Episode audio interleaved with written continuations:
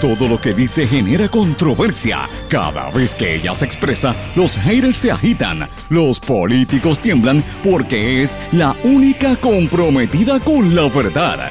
Periodista, bloguera, relacionista licenciada, analista de la noticia, escritora y le dicen la provocadora en las redes sociales. Y ahora comienza en blanco y negro con Sandra Rodríguez Coto.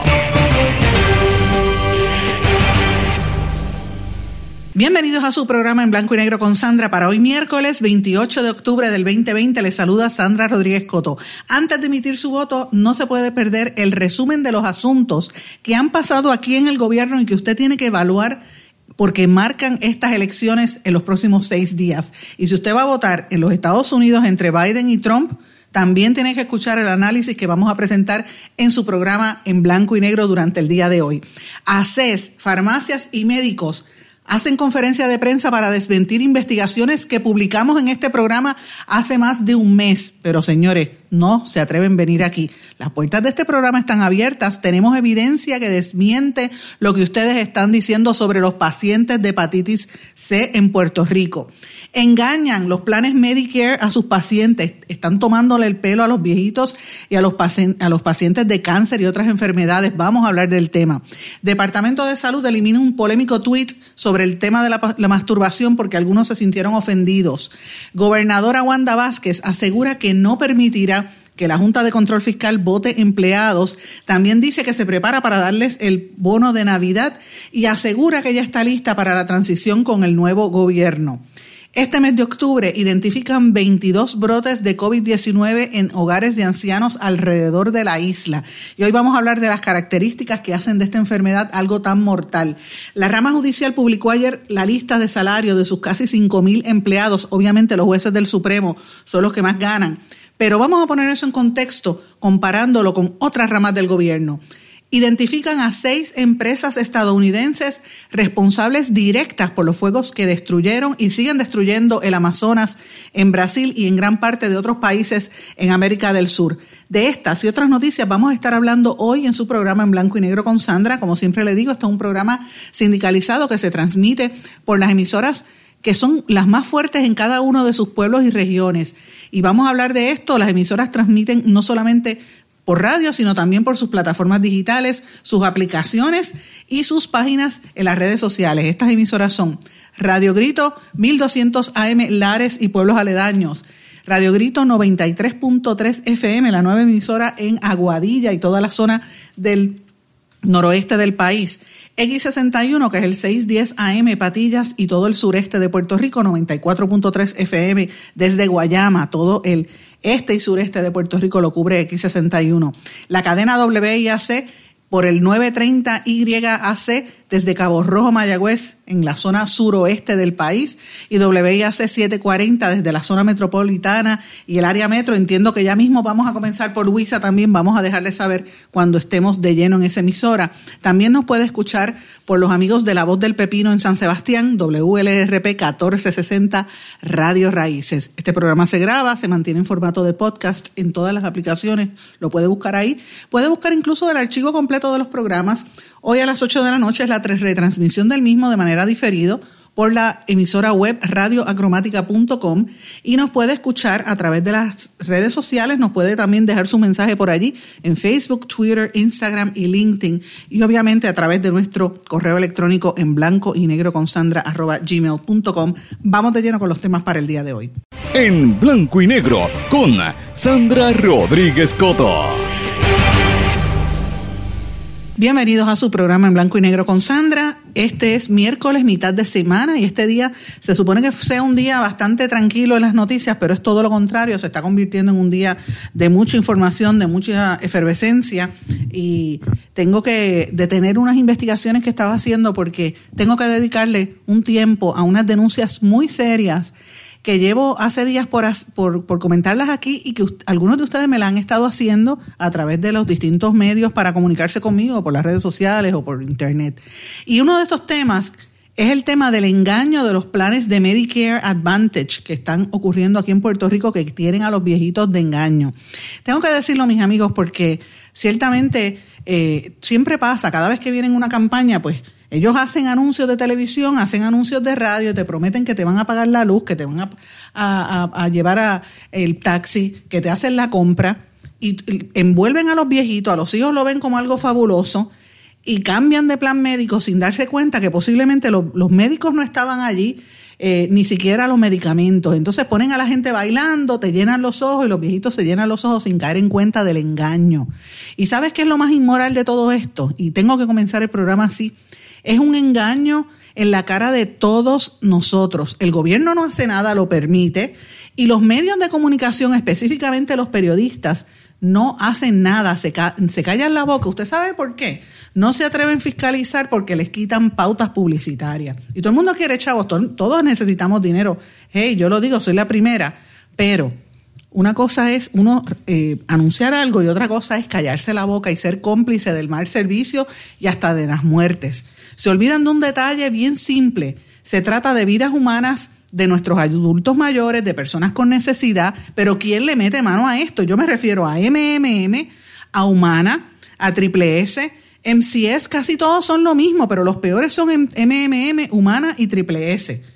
Y señores, esta queja yo la estoy oyendo desde hace mucho tiempo y tengo que comentarles, la semana pasada yo estuve hablando el viernes con la doctora Antonia Cuello de Novelo y me dijo que sí, que yo estaba en lo correcto, que ella estaba preocupada porque estos viejitos no reciben su información, que tienen que aprender a educarse, buscar información de qué es lo que el, plan le está ofreciendo y que en vez de dejarse llevar por los anuncios y lo que les regalan y la tarjetita que les regalen, mire, esté pendiente a que su médico esté en ese plan, esté cubierto en ese plan. Yo quiero hablar de este tema porque anoche trascendió una historia que yo la compartí en mis redes sociales, bastante fuerte, publicada por Arnaldo Alicea Concepción. Y francamente tengo que comentarlo aquí porque esto es una, y lo, y lo voy a leer porque es que rompe el corazón. Mire lo que dice. Comienzo por la gota que colmó la copa, para que entiendan el porqué de contarles mi verdad sobre MMM. Un mes y medio después de que mi hija menor, Michelle Marie, murió de cáncer, mientras conducía junto a mi esposa Ivette Joe García en dirección a nuestra casa, recibí una llamada telefónica de una dama que se identificó como del plan médico MMM y me solicitaba hablar con mi hija como si mi hija estuviera viva. Pregunté por qué la llamaba a mi número y me respondió que mi hija lo había dado como segunda opción si no la conseguían. Pregunté para qué la llamaban y la contestación nos derrumbó a mí y a mi esposa.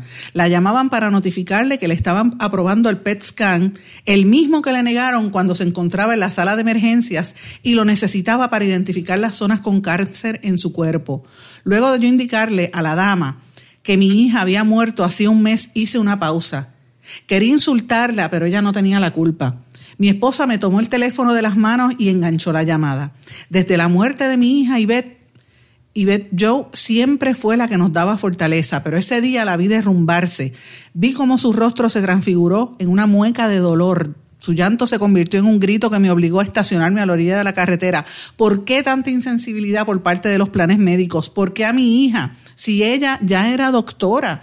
Nos abrazamos y no sé cuánto tiempo estuvimos llorando.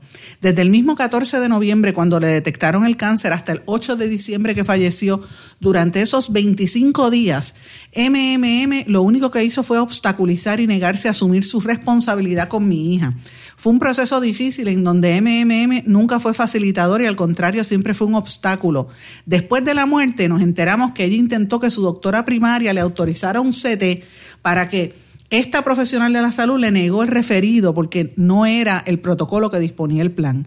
En ocasiones me cojo pensando, en lugar de esa doctora le hubiese tocado una con más sensibilidad, tal vez a mi hija le hubieran detectado el cáncer a tiempo y estaría con nosotros. En aquel entonces le dieron una cita con un médico para el 25 de diciembre y que 17 días después de su muerte fuera este quien le diera el referido para el CT. Oigan esto, y por ahí sigue, eh, ¿verdad? La, la, la narración. Y este señor habla de cómo se indigna al ver los anuncios en la televisión con figuras y talentos de la televisión y de la radio, diciéndote que te puedes pagar el agua, la luz, el café, el celular y hasta pagar la gasolina. Y que no se reportan como ingresos tributables como parte de tus beneficios con MMM, pero se negaron a aprobar la hospitalización de su hija, se negaron a autorizar un referido, le negaron las pruebas, la receta que le daban para el dolor, la receta que la farmacia le negaba por instrucciones de MMM. Entonces él dice que en algún momento ellos trabajaron con personas de, de, de influencia, ellos llamaron hasta las conexiones, pero nada. Eh, eh, ellos incluso dicen que el plan la pudieron haber hospitalizado hasta el, hasta el día antes de Acción de Gracias y no lo hizo y así fue que murió su hija. Y por ahí él sigue. Y él le dice, eh, la persona, ¿verdad? Escribe, dice que, esto, que está haciendo esto como que no va a demandar a MMM, pero lo que quería era explicarle a la gente que no se dejen gatusar por los anuncios donde presentan beneficios faturos que distorsionan la razón por la cual existen los planes médicos. Si no le ponen un detente ahora, en unos años podrás usar la tarjeta de salud para comprar en Amazon, jugar en los casinos y hasta comprar lotería electrónica.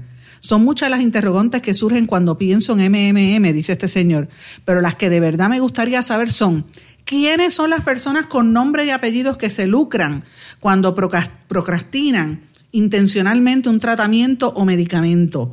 ¿Por qué los políticos no legislan a favor del pueblo y sí de las aseguradoras? ¿Cuánto de ese dinero llega al bolsillo de ellos? Gobernadora Wanda Vázquez no quiso meterle mano a los planes quiso meterle mano a los planes médicos y lo anunció como parte de su mensaje de estado al país y en las semanas siguientes los informes de la Comisión Estatal de Elecciones reflejan un aumento en donaciones a su adversario. ¿Quién se atreverá a investigar y a denunciar esto? ¿Cómo le pondremos un detente? El pueblo está atento, yo estoy haciendo lo propio. ¿Y tú qué vas a hacer? Señores, esto es contundente lo que está diciendo esta persona. Yo he estado tratando de contactarlo. Eh, don Arnaldo Alicea, si usted quiere venir aquí, con mucho gusto eh, quiero hablar con usted. Eh, sé que es un director creativo en una agencia de, ¿verdad? de arte y yo entiendo lo que está pasando. Yo llevo varios días detrás de esta noticia y lo había hablado con varios profesionales. Es frustrante que usted vea esas campañas que te, te atosigan de anuncios en ciertos medios de comunicación, no en todos es, ciertos los que le dan pautas y, entonces todo es un show, un gimmick. Para empezar, los programas de los anuncios de Medicare no tienen viejitos. Entonces son advantage para las personas mayores. No entiendo por qué no tienen gente que tiene las condiciones, que conocen qué es lo que se necesita, ¿verdad?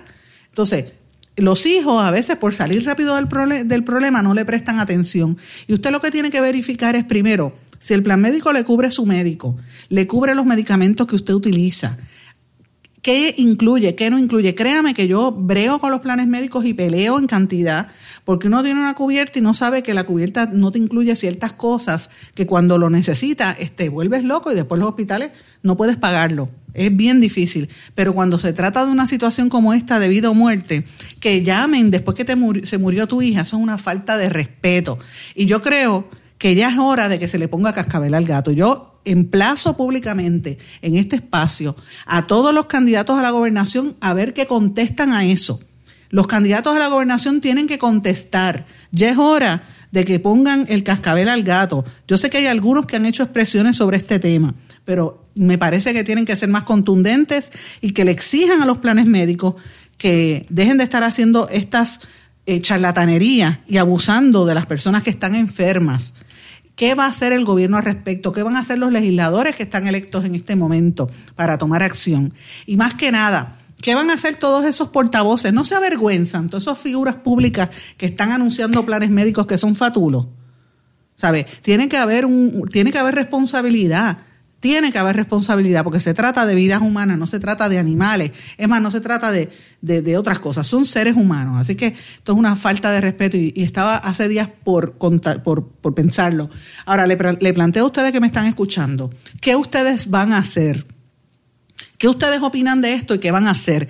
Contésteme, me da sus impresiones, me puede escribir en mi página de Facebook, Sandra Rodríguez Coto, y allí vamos a hablar sobre el, sobre el tema. ¿Qué vas a hacer al respecto? Esa es la pregunta.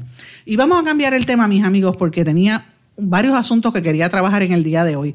Uno de los temas que les comenté que quería trabajar desde temprano era el engaño de ACES, las farmacias y los médicos que esta mañana convocaron el presidente del Colegio Médicos y la presidenta del Colegio de Farmacéuticos una conferencia de prensa junto al director ejecutivo de ACES para dar a conocer un nuevo tratamiento, una disponibilidad histórica de tratamiento que cubra la hepatitis C para los beneficiarios del plan vital. Déjeme decirle algo.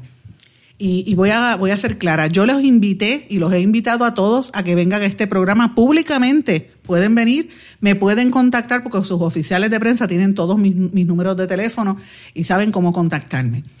Hace más de un mes, el 12 de septiembre, específicamente desde el 4 de septiembre estamos hablando de este tema, pero el 12 de septiembre, y los invito a que busquen en mi blog en blanco y negro con Sandra, publicamos un artículo con evidencia documental del 4 de septiembre, donde había una carta publicada el 4 de septiembre donde el director de ACES, tres días después que aquí se supo que el gobierno federal le iba a quitar a Puerto Rico mil millones de dólares en Medicaid, Medicare, ¿Ustedes se acuerdan? A los cuatro días de ese anuncio de los mil, pesos, mil millones de dólares que se iban a perder, el director de ACES acelera un proceso y anuncia una carta que le envió circular a todas las organizaciones de cuidado coordinado, a todos los que proveen servicios al plan vital, al programa de farmacia, a la farmacia, a los grupos médicos, médicos primarios, proveedores, etcétera. Carta circular 20 raya 0904, donde entre otras cosas, el documento y está disponible, lo pueden ver en mi blog en blanco y negro con Sandra.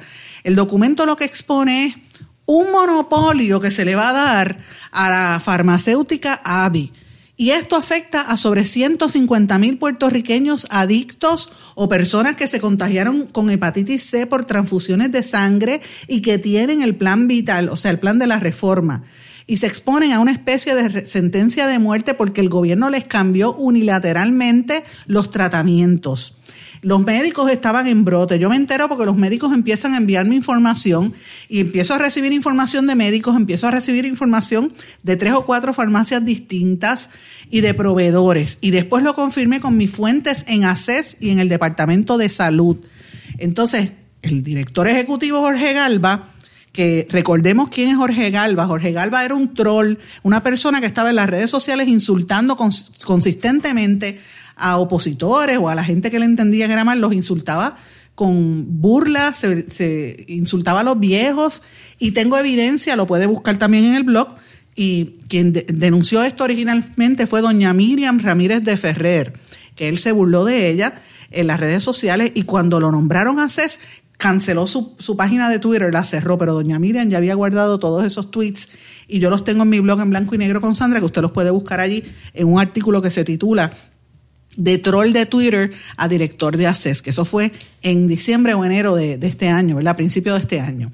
Pues resulta que este señor Jorge Galva dio una nueva directriz para que eh, eliminaba todos los medicamentos para atender la enfermedad contagiosa que afecta a más de 150 mil personas. ¿Por qué está haciendo esto? Habían cuatro empresas distintas o farmacéuticas distintas que distribuían eh, los distintos medicamentos. Pero lo que hay detrás de todo esto y la alegación que hay es que se redujo el formulario de medicamentos y no porque fuese para ahorros, sino o por menos presupuesto, no es eso, eso es, eso es falso, el que está diciendo eso es falso, de acuerdo a por lo menos cinco fuentes distintas. Esto se debe a la presión de cabilderos encabezados por el anterior representante del gobierno ante la Junta de Control Fiscal y miembro del chat de Telegram, Cristian Sobrino. Sobrino representa a la farmacéutica Avi, cuyo medicamento para la hepatitis C, Maviret, se quedó con el monopolio de los pacientes de hepatitis C. ¿Usted sabe cuánto cuesta el Maviret? Cuesta cerca de 20 mil dólares por el tratamiento que dura más o menos ocho semanas. Y obviamente todos estos tratamientos son caros y las otras marcas también, pero los médicos que contactaron a esta servidora estaban molestos porque aquí eliminaban eh, uno que se llamaba Epclusa, Harboni, Bosevi y otras marcas fueron eliminados porque a Galba le dio la gana, supuestamente por unos consejos que recibió, y realmente es por la presión de ABI. Y yo quiero que, si me estoy equivocando, mire, señor Galba, usted puede venir aquí y, y expresar su punto de vista, el Colegio Médico también y la Asociación de Farmacias. Ahora, yo tengo evidencia documental, grabaciones y conversaciones con varios médicos, varios dueños de farmacia y empleados de ACES que me han estado diciendo lo que yo publiqué el 14, el 12 de septiembre que usted fue a otra emisora, específicamente fue a CACU a desmentirme porque no se atrevió a venir aquí, no entiendo por qué. La pregunta es por qué las presiones. Fíjese que había estado haciendo campañas publicitarias en los medios y está con una campaña de la hepatitis bien fuerte porque quieren vender el medicamento. La información que yo tengo hasta ahora es que esta empresa ha aportado dinero, como hacen todas las farmacéuticas, no esta, todas, esto es la práctica en la, industria. Las farmacéuticas le pagan a los médicos para que anuncien ciertos productos y usted ve a los médicos hablando de ciertas enfermedades que no necesariamente son las más comunes. Le pagan por eso y le, le, ¿verdad? le financian campañas políticas. Me dicen que parece ser que ellos están, pienso yo, y, yo me pregunto si lo que ellos están haciendo es recogiendo velas y dicen, espérate, yo necesito hacer crecer este mercado, vamos a, a, vender el producto lo antes posible, antes de que termine el gobierno. Pero si total, les acaban de dar un monopolio, ¿qué es lo que está pasando detrás de ellos? Se entrevistaron médicos primarios, farmacéuticos, empleados de ACES todos pidieron mantener su confidencialidad y yo se las voy a respetar porque hay represalias. En este gobierno se toman represalias y se están tomando represalias. Es bien serio lo que está pasando. Pero todos, personas que no se hablan entre ellos, porque me consta, están coincidiendo en las informaciones y más de uno me explicó que aunque las competencias comerciales entre farmacéuticas es algo común, en este caso, la selección del medicamento fue por la presión específica del cabildero Cristian Sobrino, el mismo del chat, el que dijo de, que quería vaciarle la pistola a, Carmen Yulín Cruz, ese mismo. Te estamos hablando de esa persona. Y desde el 2017 para acá, ellos han estado tratando de implementar un plan de la firma Millman Report, que supuestamente iba a asesorar a CES para mejorar, ¿verdad? Y, reducir los gastos. Pues mire, esta firma, Millman Report, que preparó el estudio Puerto Rico Government Health Plan Financial Projections, ese, ese estudio, en el mismo estudio utiliza como recurso o como fuente informativa, mire qué casualidad, a la misma farmacéutica AVI. O sea que, que de buenas a primeras se convierte en asesor y en el que se queda con el mercado. La pregunta es ¿por qué? Y eso es lo que yo quiero saber.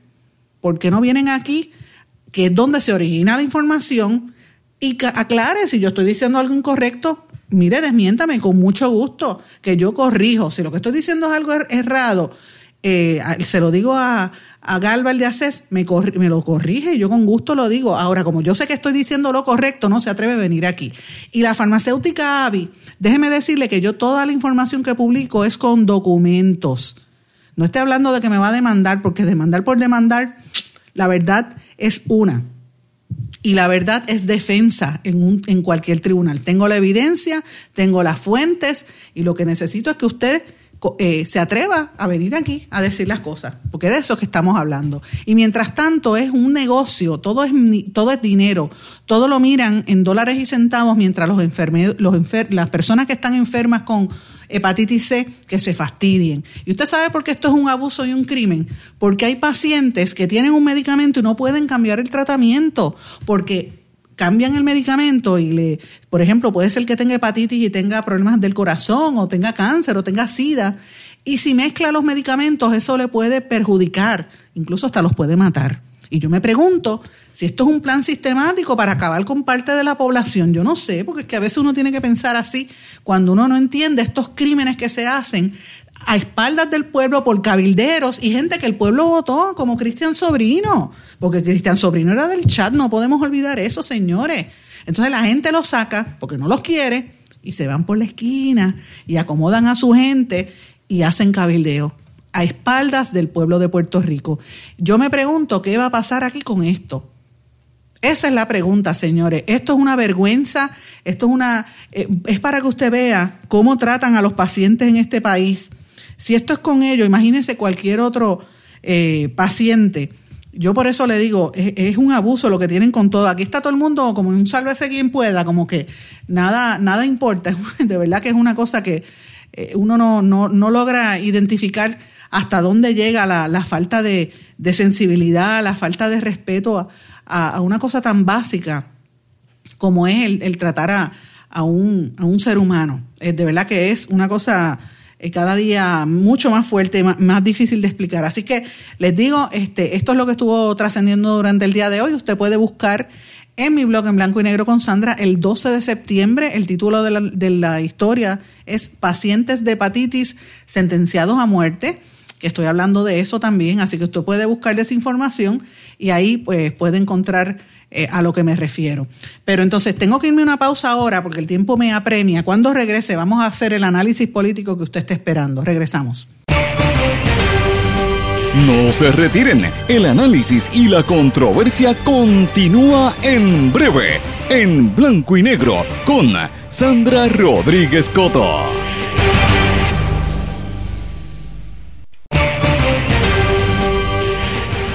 Ya regresamos con el programa de la verdad, en blanco y negro, con Sandra Rodríguez Coto.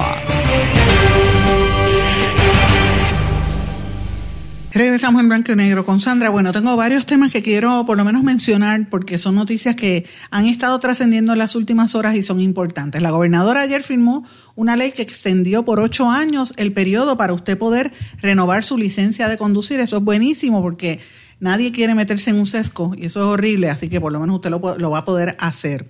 Pero la noticia que yo creo que acaparó la tarde fueron dos noticias y las dos tienen que ver con problemas en las redes sociales. Una fue la procuradora de la mujer que puso un post alabando la designación de la jueza Amy Barrett, que acaba de que, Trump la nombró al, Supremo y la aprobaron el día de ayer. Esta jueza que es conservadora, que es antiaborto, que es anti eh, feminismo y un montón de cosas, súper conservadora, y la oficina de la procuradora la está alabando. Y después que vio la controversia, retiraron el tweet el, post que pusieron también en la página de Facebook. Ese fue uno. La segunda, el segundo papelón fue el Departamento de Salud que había puesto un tweet sobre masturbación y hay un montón de gente que se ofendió. Entonces, eh, obviamente el departamento lo removió porque alguna gente que se sentía mal, pero la agencia lo que dijo que la intención era educar y orientar aunque la publicación resultó eh, ofensiva para algunos sectores, porque dice que como mucha gente está en la, estamos en, medio de la pandemia, lo que está pidiendo es que la gente se conciencie y no evite los contagios de eh, sexuales en la calle. Mire, no se tire para la calle a buscar relaciones sexuales porque usted no sabe si la persona tiene COVID y a lo mejor lo puede matar. Entonces lo que está diciendo, eh, lo que decía el post en la página de Facebook era que, eh, la, masturbación es la actividad sexual más segura para evitar el COVID. Entonces la gente se molestó. Y yo digo, bueno, no se puede hablar de educación sexual tampoco, porque aquí queremos ser los más puristas que el Papa. Como si en Puerto Rico no hubiese un, motel en cada esquina, porque esa es la realidad. Este, aquí eh, el tema de, las relaciones sexuales merece un tratamiento serio y yo creo que el Departamento de Salud estaba haciendo algo, serio. Yo creo que también a veces quieren ser más, más exagerados que 100. Es preferible que usted vea ese post a que la gente se tire a la calle a a, buscar este, prostitutas o, o prostitutos o a prostituirse y a regar por ahí no solamente enfermedades venéreas, sino también contagiarse del COVID, porque usted no puede tener ese tipo de contacto, señores, hay que tener distanciamiento social. No se dan cuenta que el COVID está fuerte, está, está loco en la calle, la gente está loca. Y la gente no se da cuenta de, de, lo peligroso que es esto. Mire, yo conozco tantos casos de gente que estaba bien y a los dos días para el hospital entubado enseguida y, de ahí usted sabe que va a tener problemas hasta que no haya una, una vacuna, usted no sabe lo que le puede pasar. Así es que evite el, el, COVID. Y yo creo que esto de criticar al departamento en ese sentido, pues fue una exageración. Pero bueno, la rama judicial presentó ayer la lista de salario de sus casi 4.691 empleados. Y obviamente la jueza del Supremo, la presidenta Maite Orono, se gana 10.416 al mes. Eh, se gana lo mismo casi que se ganaba la, la, pastora. Los 10 jueces del, del, Tribunal Supremo se ganan lo mismo que se gana la pastora esa que se pasaba orando al lado del, de Johnny Méndez. Eh, el doble de lo que se gana el, el que vigilaba el, el, Salón Café, pero gana menos que lo que gana Ana Quintero, la abogada que trabaja en la oficina de Tony Soto. Miren cómo es esto. El director de la administración de todos los tribunales, Teidel, que tiene ahí un, triunvirato con, con, la jueza presidenta, que él también es juez del apelativo, se gana 9.500 dólares, o sea, menos que lo que se gana la pastora, que lo que hace es orar. 36 empleados se ganan 8.000 mensuales. Y mire, yo les tengo que decir algo. El, la rama judicial por lo menos fueron transparentes y lo anunciaron. La rama judicial tiene un plan de clasificación y usted va a saber cuánto se gana cada persona en cada puesto, punto. Yo le voy a ser franca, para la responsabilidad que tienen muchos jueces y los que tienen que ver casos donde a veces son criminales y los amenazan, no es, no, de verdad no vale la pena. Mire la jueza que asesinó eh, un, criminal, unos criminales, eh, la jueza federal que le entraron a tiros en su casa. Ella estudió en la universidad donde yo estudié, ella es hispana. Terrible. Pues mire, este, estos jueces en Puerto Rico pierden una cosa básica que usted no se da cuenta.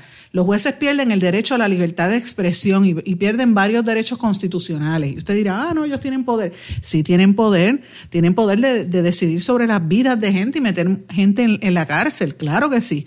Pero se tienen que regir por unos cánones de ética que muchas veces lo que hacen es eh, limitar la expresión y es como eh, ponerlos como si fueran esclavos, no son, eh, viven como en una especie de, de burbuja y de cárcel donde no pueden ni siquiera expresarse públicamente porque los pueden sancionar y yo conozco un montón de jueces que los han tenido sancionados por años por estos problemas. Así que eh, por lo menos fueron transparentes. La Cámara de Representantes y el Senado publicaron ciertos números, no todos, ciertos contratos porque tuvieron que llevarlos a los tribunales. Esa es una, es una barbaridad, pero bueno comisionado del Partido Popular insiste en defensa de la paralización del escrutinio del voto adelantado. Esto lo hizo eh, el amigo Nicolás Gautier, que insistió que el conteo de votos no estaba programado para ayer, por lo tanto no había convocado a todos los funcionarios.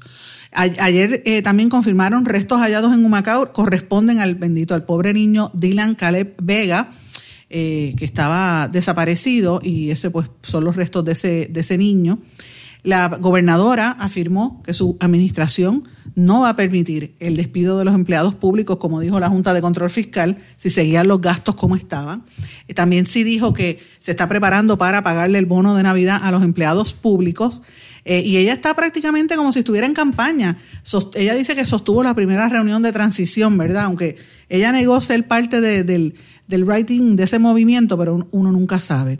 Y lo que dije en los titulares, el Departamento de Salud denunció que hay decenas de centros de cuidado, cuidado prolongado de adultos mayores donde no se han querido participar en la iniciativa de hacer pruebas de coronavirus y recibir orientación y han identificado 22 brotes de COVID en hogares de ancianos. Mire, si no quieren participar, ciérrele en el centro para que usted vea cómo participan enseguida. ¿Qué es lo que está pasando? ¿Que dejan morir a los viejitos o es que no quieren dejar que los investiguen? Esa es la pregunta. Pero bueno, señores, nosotros estamos a seis días de las elecciones y yo creo que esto van a ser unas elecciones históricas porque más allá de, la cantidad de candidatos y, las, las diferencias que hay, nosotros hemos vivido un cuatrienio bien, bien... Eh, distinto, un cuatrenio completamente fuera de la norma, un cuatrenio lleno de corrupción, donde el pueblo se levantó en el 2019 y ahora mismo estamos a punto de, elegir posiblemente a uno de los que estuvo involucrado prácticamente en ese espacio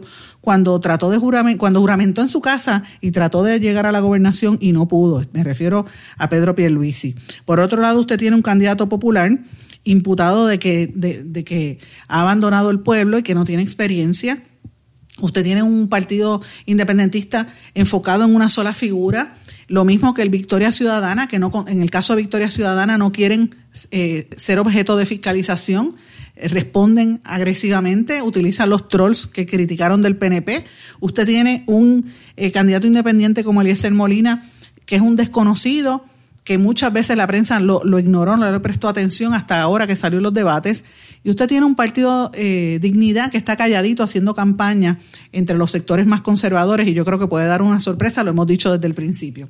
Así que yo creo que cuando usted se vaya a enfrentar a, la caseta y, va, y si va a ir a votar, ¿verdad? Que yo le recomiendo que vote porque el voto nunca se debe eliminar, ¿verdad? Usted debe, si tiene el derecho, no lo pierda yo creo que usted tiene que empezar a pensar en cosas que ocurrieron. ¿Qué cosas han ocurrido en este cuatrienio? Y voy a ir enumerando algunas.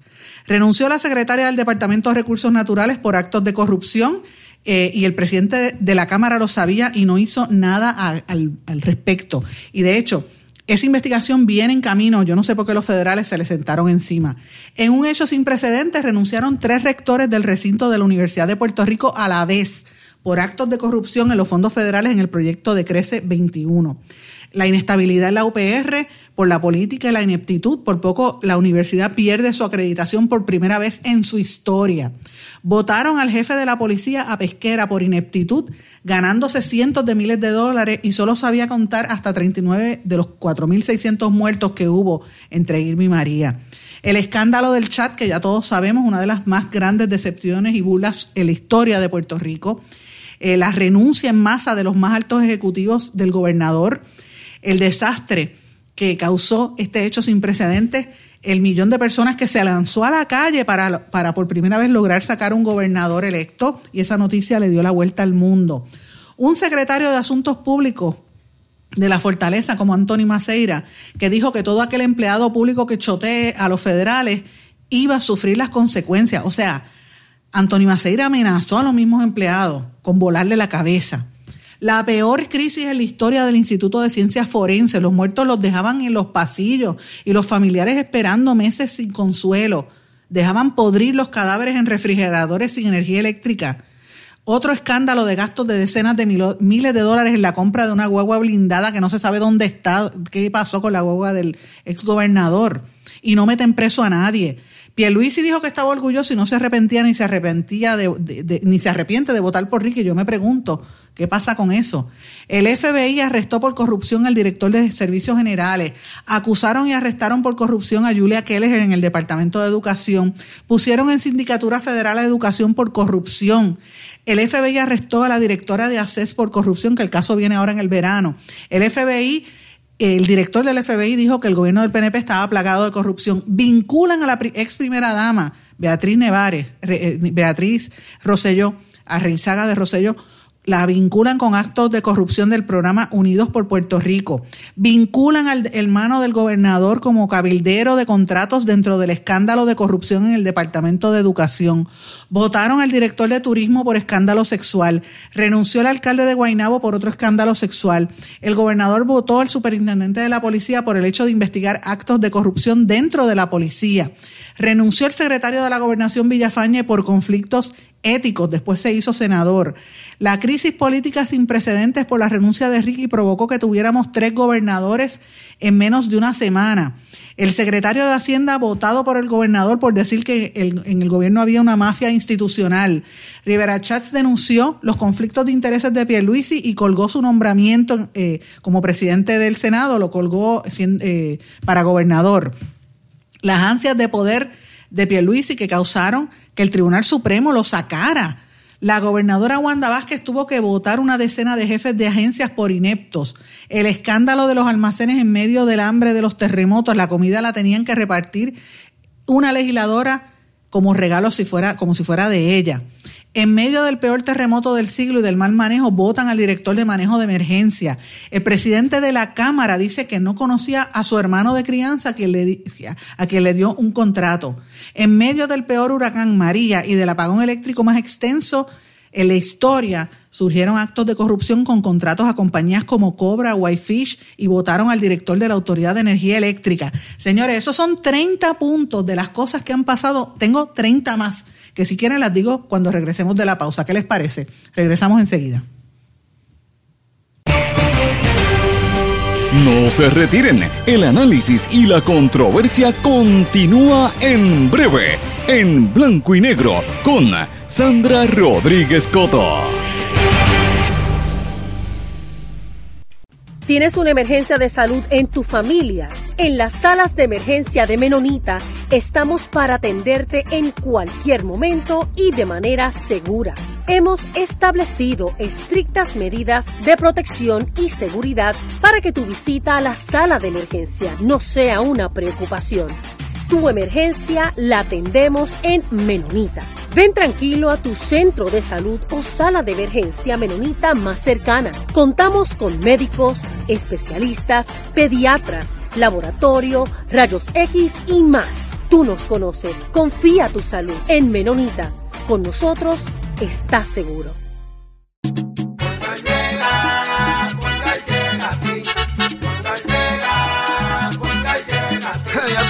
Eso es lo que te responden, pero ahora botaron la ola. Porque ya no importa en qué parte de la isla estés. Si tuviste un accidente, mi gente de Poingal le llega a tu casa o trabajo para que no te complique. Con servicio en todas partes de la isla y el mejor servicio al cliente. Por eso y mucho más, yo Piru lo digo, yo quiero Poingal. ¡Duro!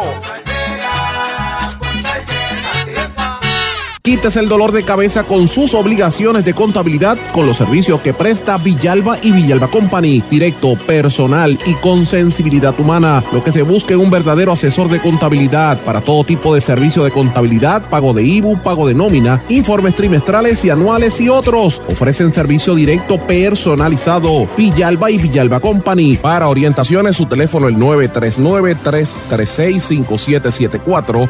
939-336-5774. 5774.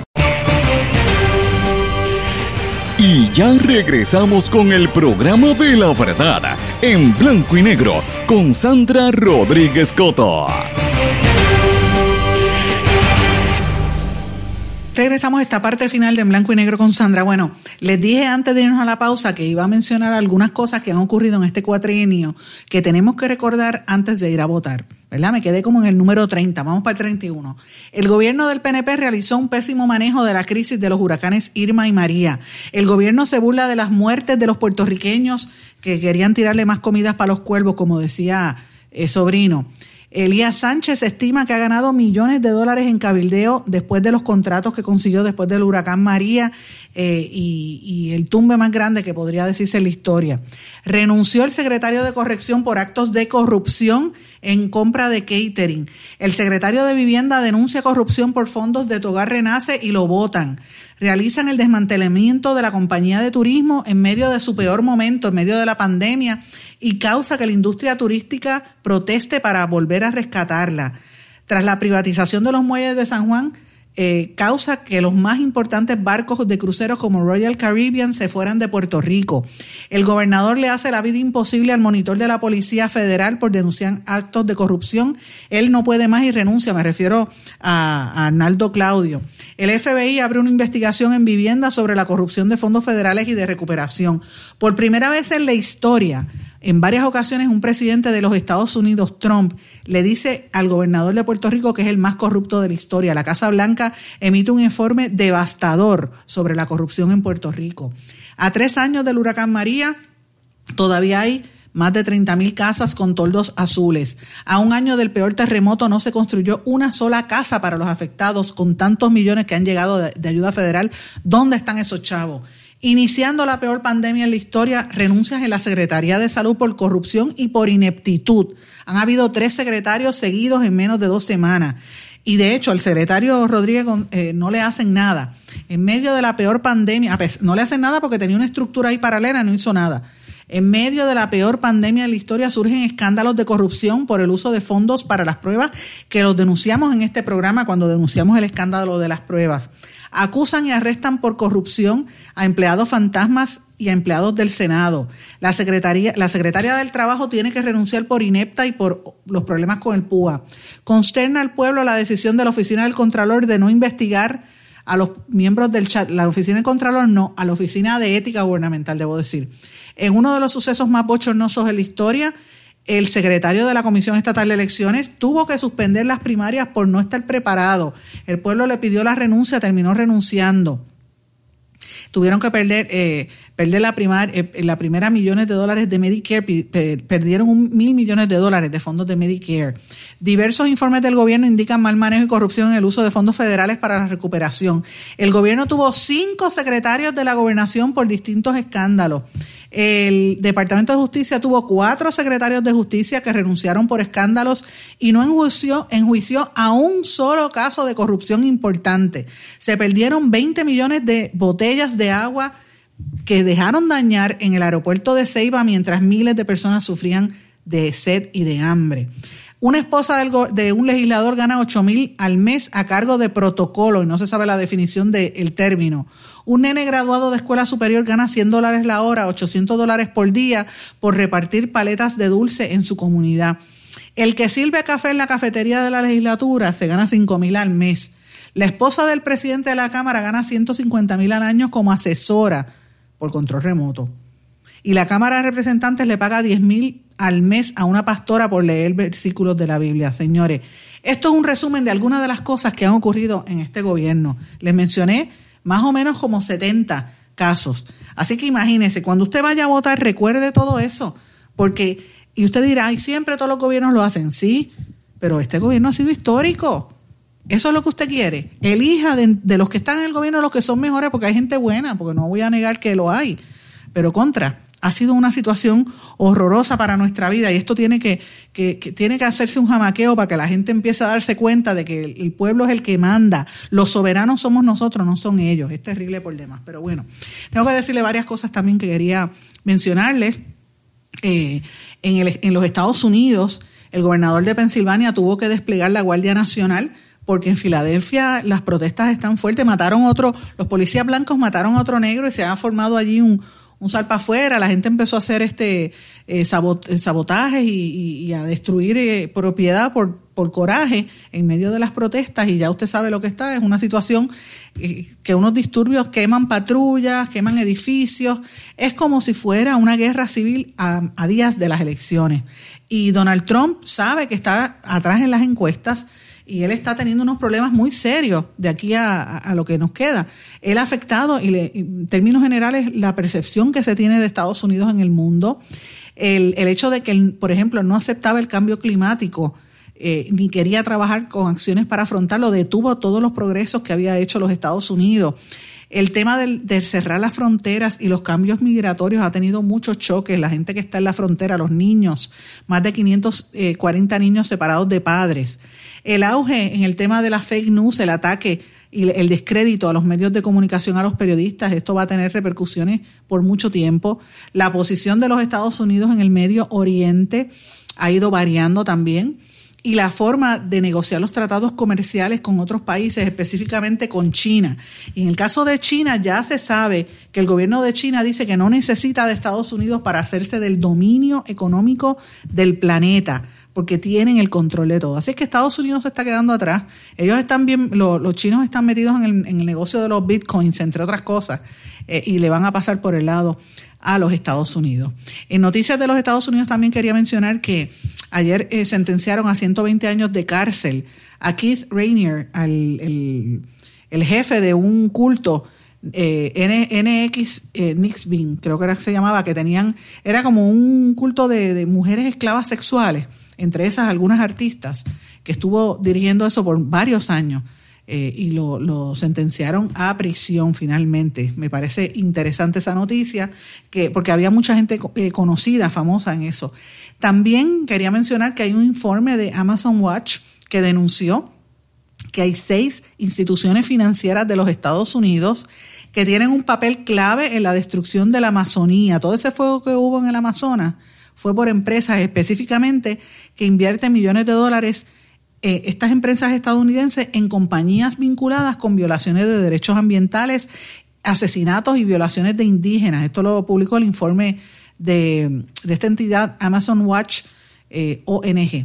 Es una organización no gubernamental. La investigación había sido realizada junto a Articulación Brasileña de los Pueblos Indígenas de Brasil eh, y, y señala a las empresas BlackRock, Citigroup, JP Morgan, Chase, Vanguard, Bank of America y Dimensional Fund Advisors. Todos son empresas de fondo buitre y bancos que están subvencionando empresas eh, y durante el 2017 al 2020 estas corporaciones invirtieron 18 mil millones de dólares en nueve compañías que violaban todos los acuerdos ambientales, que mataban indígenas. Miren cómo es el capitalismo salvaje mataban indígenas eh, y atacaban empresas eh, y atacaban las regiones solamente para pelar el, bosque, coger los materiales y seguir tirando cemento y dañando. Estas empresas eh, brasileñas y multinacionales que son acusadas de esto son las empresas Vale,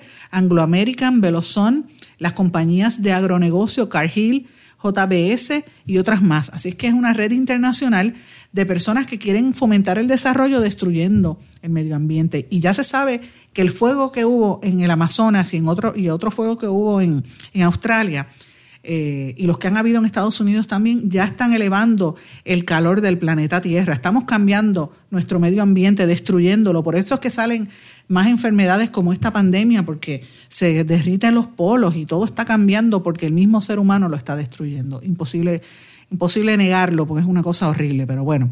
Ayer ustedes saben que les dije que el gobierno de Venezuela había anunciado que ellos lograron eh, hallar una, molécula que inhibe al 100% el COVID para su certificación y lo está presentando formalmente ante la Organización Mundial de la Salud sobre este hallazgo para ver si pueden empezar a hacer la y que no tiene toxicidad, ¿verdad? Para ver si pueden empezar a hacer eh, los tratamientos y distribuirlos en todo el mundo.